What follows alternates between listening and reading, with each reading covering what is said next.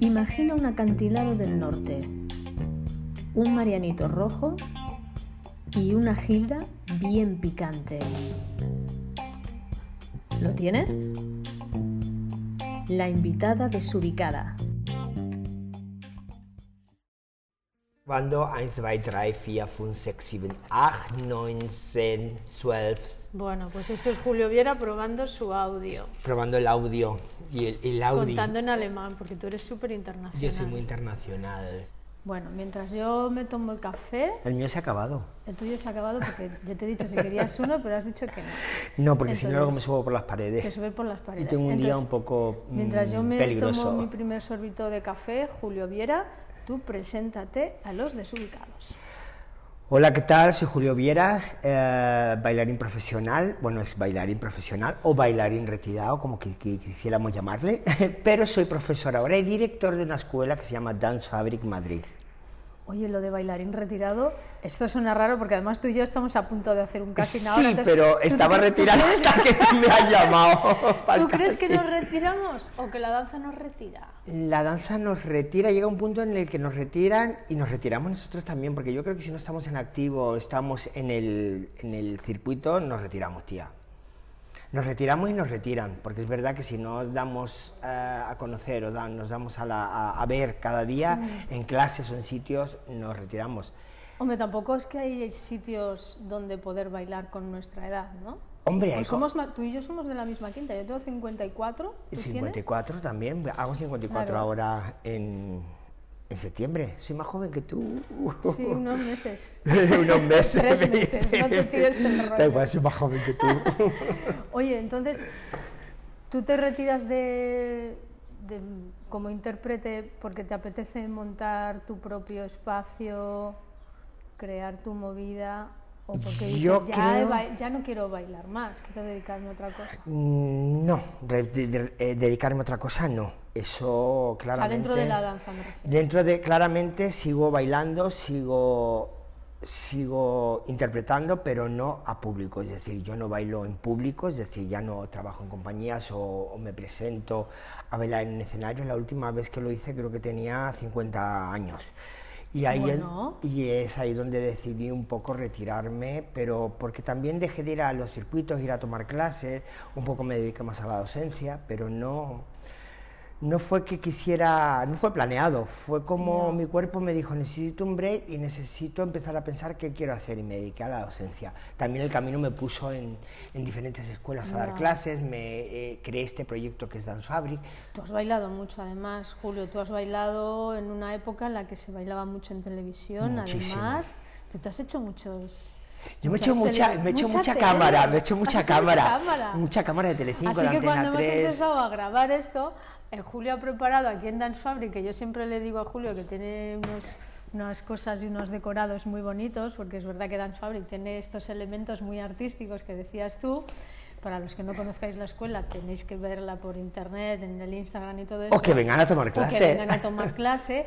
Y tú ya me habías preparado un set, Un set plato de televisión con su fondo, con una cosa que nos... que lo eh, vamos a hacer luego en el vídeo.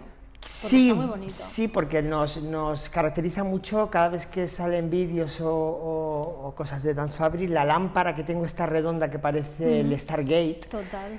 eh, pues llama mucho la atención, entonces es un eh, distintivo de la escuela, es decir, muchos pósteres están, hay el este. póster del- de las niñas de este año está mirando hacia el círculo, que es muy cuco, es muy bonito. Oye, y este Stargate que dices es como una puerta de Hacia el que- éxito. de- y se abre la puerta y tú te conviertes en... No, no te convierte. O te lo curras o, O te lo nada, curras. o te lo curras. Pero convertirte no te vas a convertir en nada de un día para de un día para otro. Es decir, esto es un trabajo de años, tú lo sabes muy bien mejor que yo. Mm. Es decir, tú lo has vivido en tus carnes y lo sigues viviendo.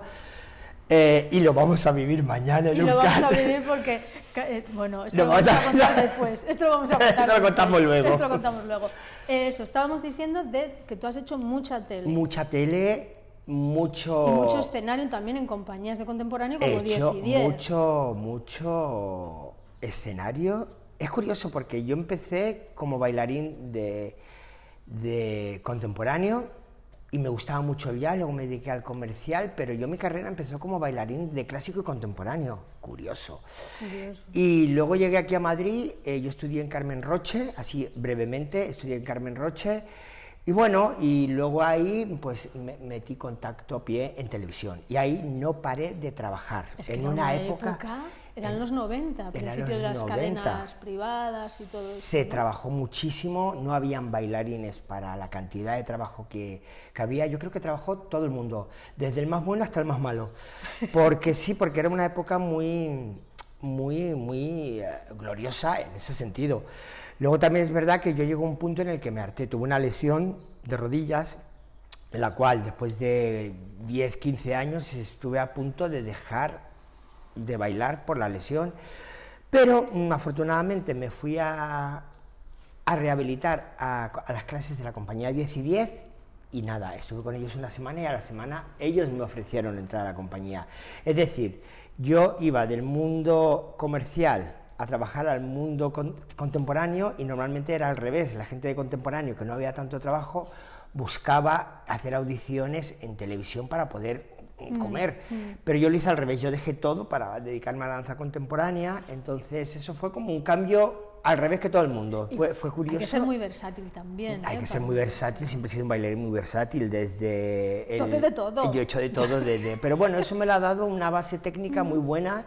Eh, de clásico y luego que también he estudiado diferentes técnicas, he hecho Horton, he hecho Limón, he hecho Graham, he hecho un montón de técnicas de contemporáneo que luego estaban ahí, quien tuvo retuvo, ¿no? Dicen. Total. Entonces ahí mm. cuando llegué a 10 y 10 y empecé a tomar clase, dije, wow, qué bonito, cómo me gusta esto y tal, y bueno, eh, pero todo fue porque Pedro y Mónica me llamaron un día a la oficina y me dijeron, hola Julio, queremos hablar contigo.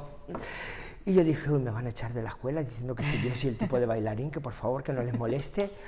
Y me dijeron, eh, ¿qué vas a hacer el próximo año? Y les dije yo, pues mira, yo tenía pensado en retirarme.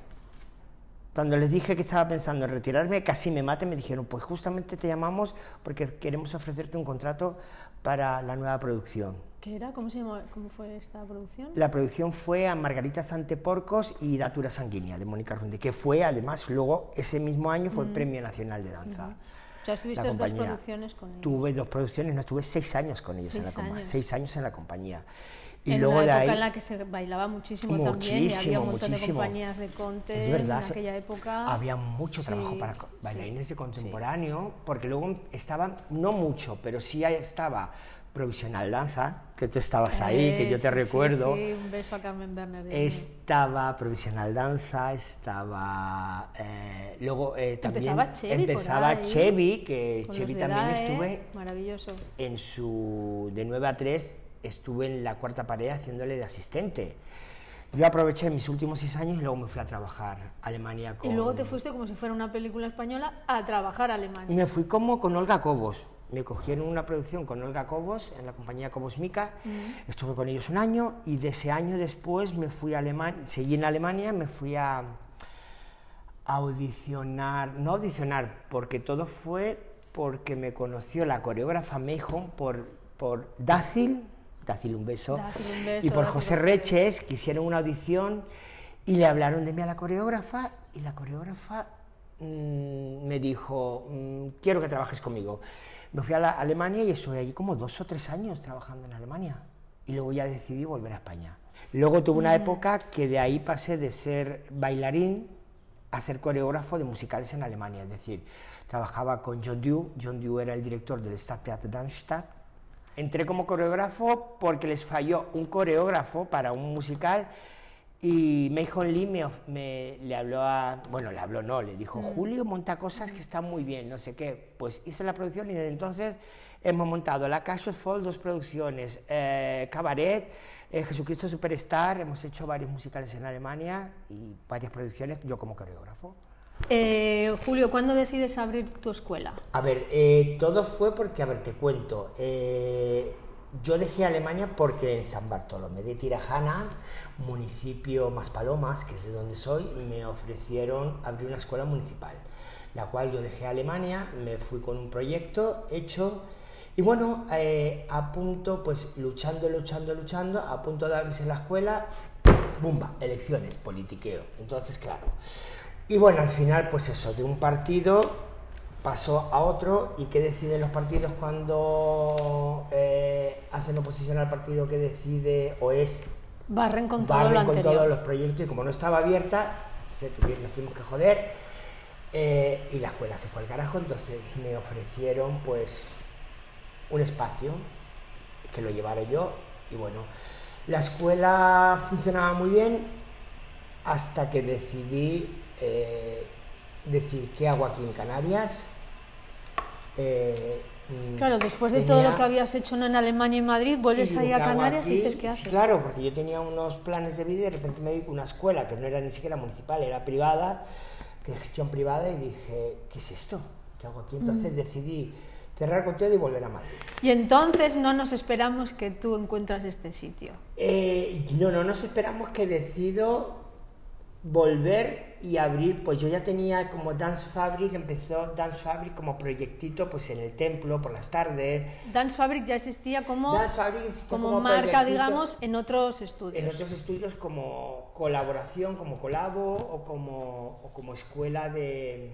Sí, de tarde o lo que sea.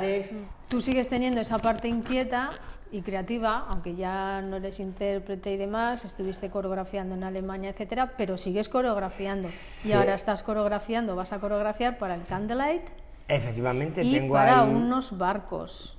Efectivamente, tengo un proyecto, suelo trabajar la escuela, aparte de ser escuela de formación, o escuela de actividades también de ocio para gente que no quiere ser profesional, también intentamos, tenemos una parte de producción desde aquí también ofrecemos bailarines, mm. ofrecemos eh, coreografías para eventos y demás.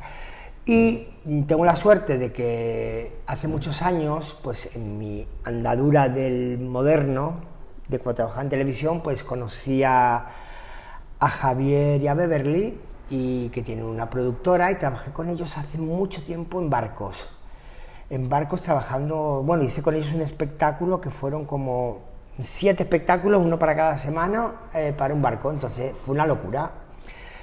Y la verdad es que con ellos aprendí muchísimo. Y luego yo, pues eso, sucedió todo lo de me fui a Alemania y, después de un tiempo, pasaron los años y ellos siguieron pues con sus producciones y demás. Y luego yo volví y de repente Javier un día me contacta y me dice, oye Julio, eh, quiero, tengo una producción para un barco y creo que tú eres un coreógrafo ideal porque has hecho contemporáneo, has hecho comercial, has hecho todo y creo que conoces el mundillo muy bien. Y nada, estuvimos hablando y ahí es donde entramos a trabajar con Costra Cruceros a través de Selection. Tú me has contado que estos teatros son bueno, lo de los barcos. No tiene nada que ver con. esto no es una pista de baile donde. No, no, no, no, no. Yo la primera vez que fui a un transatlántico de estos de costa, que yo entré y dije, Dios de mi corazón. Porque el primer barco que trabajé con Javier Rivero hicieron una salita, pues, más tipo salita de fiesta, chiquitita, pues es un escenario, un barco pequeño. Pero cuando yo entré a Costa, ya le gustaría a la Gran Vía tener esos teatros es alucinante, porque son eh, plataformas hidráulicas que suben y bajan, con lo último en luces, las decoraciones de los teatros son como teatros clásicos antiguos, todo moqueta roja, eh, con lamparones tipo El fantasma de la ópera, que yo aluciné y dije, no me lo puedo creer, y tienen en tecnología lo último. Un teatro normal. ¿Y ahora qué estás coreografiando para, para Costa? Ahora estamos coreografiando una nueva producción y, bueno... Que ya, ya, has hecho la audición para los bailarines. ¿Los bailarines repiten? ¿Ellos tienen no, que hacer los bailarines los pone la compañía que Selección, Selección es la compañía que elige los bailarines y ellos son los que deciden qué bailarines. Yo llego y me encuentro ¿Y qué, cómo es más o menos el baremo? Por la gente, los uh, desubicados que de repente estén escuchando esto y que digan, oye, yo en verano quiero ir a currar a cruceros. Pues ¿Cómo es el tipo de bailarín, el perfil? del bailarín, pues eso se exige bailarines con técnica, porque además los espectáculos se baila mucho, que tengan eh, versátiles en todo tipo de, de, disciplinas. Sí, porque es verdad que antiguamente los espectáculos eran más show. Ahora pues los últimos espectáculos que hemos montado nosotros, porque hay varios coreógrafos, hay varias producciones de diferentes coreógrafos, entonces unas son más comerciales, pero estas son más musical, y dentro de ese mm. musical hay más técnica, danza de suelo, contemporáneo y está como muy mezclado porque son, pues eso, lo que hemos montado ha sido pues el Venecia Enamorata, que es basado en la época de Venecia de... de Claro, tienen que ser unos espectáculos muy visuales también. Muy ¿no? visuales, Para- con mucho vestuario, pero modernizados, contando la historia pues de, del,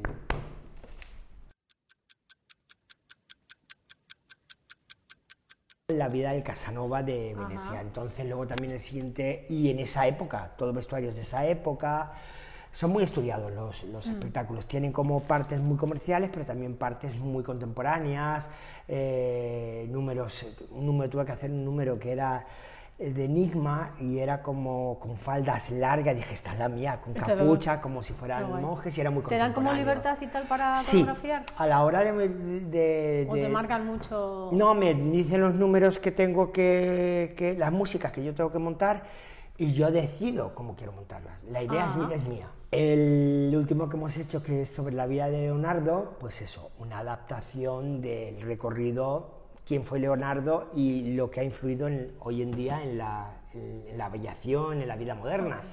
Oye, está, ese- perdón, está un sigue. poco pues basado en eso. Pues éramos varios coreógrafos y nos dan el guion, la historia, los, las voces en off, el recorrido, cómo va a ser la historia y nosotros decidimos cómo queremos hacer los números, lógicamente si tienen que ir en un entorno coreográfico. Oye, la gente, los bailarines que quieran trabajar en cruceros, La vida del bailarín en un barco es muy disciplinada porque aparte de que eh, tú para entrar en un barco no entras como bailarín, entras como eh, tripulante del barco. Es decir, para entrar en los barcos tú haces una audición y tienes que tener una serie de cursos que, que son muy necesarios porque tú aparte de ser eh, bailarín de espectáculos, eres tripulante. Entonces, tú o sea, que- alguien que va a, a optar para una audición tiene que tener antes Tiene eso? que tener, no. Tiene que sacar, si es escogido, tiene que hacerse esos cursos. Ajá. Que esos cursos, lógicamente, tú te los, te los cepillas con el primer sueldo de- del barco, porque cuando entras a trabajar en un barco, todo el sueldo va limpio, de ahí te pagan, no, no, no tienes gastos. Tienes camarote, tienes comida, tienes todo. Lo que pasa que es verdad que la vida de un barco eh, es muy dura en el sentido de que mm, estás en alta mar, los contratos suelen durar de 6 a 9 meses y luego tienes que tomar un descanso para volver a entrar al barco. No puedes hacer un año, dos años seguidos en un barco. Se siguen unas normas mm, y el espectáculo, los espectáculos tienen sus ensayos, tienen sus espectáculos cada noche, luego tienen sus días libres, pues, pero es verdad que cuando están en producción o cuando se está creando una producción al mismo tiempo que están trabajando en el barco, es súper duro para ellos porque ellos trabajan por la noche y por la mañana estamos poniendo un espectáculo. De hecho, ya te digo, el bailarín de- de- del barco solo trabaja en el barco o tiene que también dedicarse a actividades de No, ocio, no, no. libre? El, Solo le el- tienen el como bailarín, no, el bailarín del barco no hace actividades de ocio, es decir, no es animador, es Vale. bailarín de espectáculo. Lo que sí, por eso tiene que tener estos cursos de seguridad de, de los barcos y emergencia, porque dentro de, no deja de ser tripulante y si hubiera alguna emergencia, alguna cosa, ellos tienen que saber cómo indicar a los pasajeros dónde tienen que salir, por dónde tienen que estar los botes de seguridad, cómo se suben, todo ese tipo de cosas, porque aparte cuando entran los, los pasajeros eh, al barco, eh, los bailarines tienen una serie, se llaman reel, que tienen que hacer los recorridos, dos o tres bailarines, eh, pues enseñándoles dónde están las puertas, pues como los aviones cuando hacen lo de las eh, salidas de emergencia, ajá. pero enseñándole pues dónde Pues tener la salida de emergencia en un barco si estás en el agua. Sí, pero tienen, tienen Cualquier puerta que va. salida de emergencia por allí, chofer, No, pero hola, tiene salida- me voy La- las normas de un barco, Ya, ya, ya, eh, las normas de un barco, dónde tienes que ir a cubierta para saber dónde están los botes, cómo, se, cómo te subes a los botes, todo ese tipo de cosas, dónde están los caminos más rápidos para Mm, ir hacia, pues, en caso de que hubiera una emergencia. ¿Cuándo es la temporada o dónde tienen que dirigirse para...? Pues eso depende porque, mira, esas hace poco hicimos una audición aquí eh, en Dance Fabric y se presentaron 140 personas, de las cuales echamos eh, más de la mitad porque no tenían, no, venían sin técnica. Eran bailarines que no tenían técnica. Porque igual es esta cosa de ah, voy a bailar al crucero, me voy a poner me van a poner cuatro tonterías y ya está. No, de cuatro tonterías nada, porque la audición empezó pues con una diagonal técnica de Batmanes, de ver qué colocación tienes, si sabes tienes flexibilidad, de dar giros, piruetas, de saber andar, cosas muy sencillas que tú ves si mm. ahí hay técnica o no hay técnica. Bueno, de todas formas, los chicos que estén interesados en trabajar en en cruceros que, se tiren a por ello porque es un material... Es un material muy bueno y además, eh, pues ya te digo, hay bailarines que se cogieron aquí que están trabajando claro, porque, en eh, cruceros ahora y, eso, y te da mucha seguridad. El bailarín, yo recuerdo en nuestra época, Rebeca, nosotros queríamos salir, ya. buscábamos salir. Yo en cuanto tuve la oportunidad me fui de, España, pero no me fui solamente a trabajar en Alemania, sino me fui a estudiar en Nueva York dos años. Mm. Entonces son cosas que ahora no se hacen tanto como se hacían antes. Oye, eso de los cruceros, y ahora, brevemente, ¿estás también coreografiando para el Candlelight? Empiezo ahora, pues justamente mañana tenemos una audición para el nuevo espectáculo de Candles, que es Candles Contemporáneo.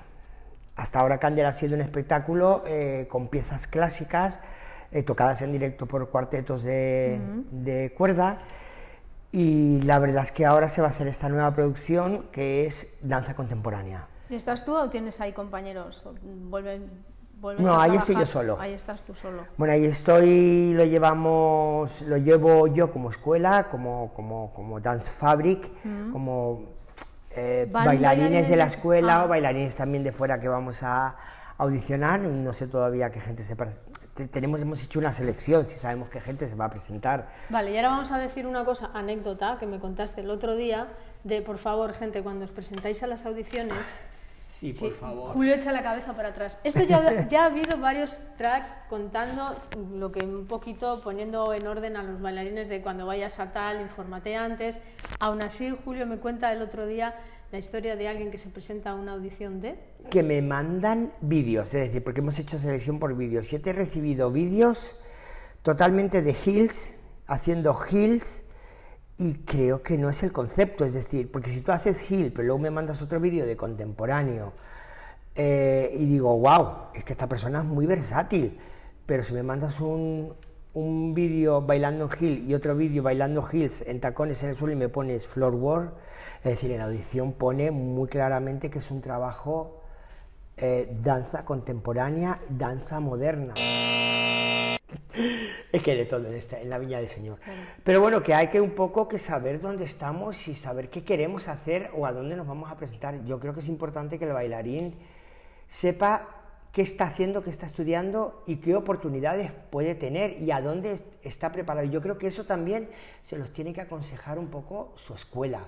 Oye, eh, Dance Fabric, ¿qué, es? ¿cómo definirías tú a Dance Fabric? ¿O, qué tipo de escuela es? Pues Dance Fabric es una escuela donde intentamos formar el bailarín versátil y el bailarín disciplinado. También es verdad que es donde yo intento transmitir como bailarín profesional que he hecho de todo, desde que empecé a bailar muy jovencito hasta que me he retirado de los escenarios, pues he hecho de todo.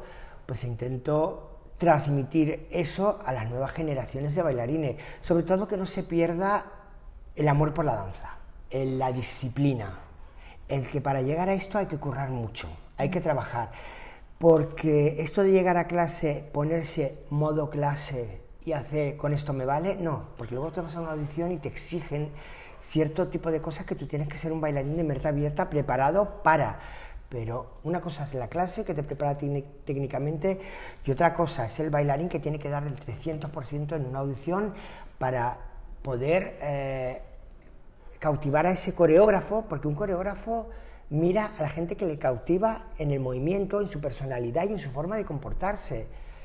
Es decir, para mí es importantísimo, a mí me llama la atención una persona que da un 300% y que está bailando y que tiene personalidad. El bailarín profesional no es el que viene a clase y lo hace todo genial. El bailarín profesional es el que pasa esa barrera de modo clase a tener complicidad con el coreógrafo y tener recursos. y saber trabajar y sacarle partido a la coreografía de un coreógrafo. Pregonera de Fiestas de Bilbao, que estemos, con premio. como somos Premio, cuatro, pues nos podemos repetir perfectamente. Una va aquí, otra va allí y otra Estamos va, en va todo. esta, estamos en todo. Está, claro. Excepto las vaquillas, si hay vaquilla, no hay vaquillas. Ya no hay ya, vaquillas. No, No, hay vaquillas, menos no mal. Y excepto los fuego, toros, lo demás. Se vienen final- aquí, se fuman su porrito de cannabis. ¿Se Eso dice es. porrito de cannabis o Bueno, cigarrillo? cada uno lo dice como quiere, pero sí. Bueno, sí, su cigarrillo de cannabis y bajan las escaleras saltando, casi. Bueno, igual en vez de bajar con la muleta y agarrándose en el pasamanos, igual bajan solo con el pasamanos Sí, y ¿eh? la muleta a la torreta. Sí. Entonces, eh, tú lo que necesitas para entrenar es intensidad. Porque, vale, yo te puedo mandar una, una tabla de entrenamiento, eh, pero si esa tabla de entrenamiento no lo haces con la intensidad que se necesita, te aseguro que los objetivos o, o lo que tú quieres alcanzar no, no lo vas a conseguir. Yo, Entonces si yo- me metiese ahora a una clase de Graham, hostia, lo pasaría muy mal. Que no, tú vente, Muy Rebeca. no. Tú vente, Rebeca. Yo te llevo por- yo te llevo a la luz. Yo te llevo Yo te llevo a la luz. Caroline. Contráete, Caroline. La invitada desubicada. Eh, Julio, para ir terminando, detrás tuyo tienes un papel que pone locura, sueño y realidad. De Stefan Radojicic. Rayo. Facilísimo. Primeramente decir que este Stefan ahora mismo es mi salvación, es mi mano derecha en la escuela en el cual yo me apoyo muchísimo y es una persona que está dando el 500% para que esta escuela salga adelante. Eso lo tengo que decir porque ahora mismo es mi ángel de la guarda. Yo nunca se lo digo, pero mira, lo puedo decir aquí. Y son de esas primeras personas que encuentro que me quito el sombrero ante él por su forma de trabajar, su forma de entrenar, su ímpetu hacia la danza y le conocí como alumno y ahora es delego muchas cosas en él. Así que primero eh, Primero eso, Primero vale. eso. Tu locura, Julio. Y, y mi locura. Dance Fabric fue mi- ha sido mi locura. Dance Fabric es tu locura. es mi locura ahora mismo. ¿Tu sueño? Mi sueño. Mi sueño no es. Podría decirte que esto saliera adelante y que tuviera muchos alumnos, no. Mi sueño sería que Dance Fabric creara una serie de alumnos que trabajaran profesionalmente y que, pues, fueran bailarines que fueran deseados por coreógrafos. Eso sería un gran sueño para mí, no tener una escuela llena de alumnos, sino tener, saber que estoy creando personas que en un momento dado pueden trabajar y que son musos de coreógrafos y, y que van a, a poder acceder al mundo laboral. ¿Y cuál es la realidad?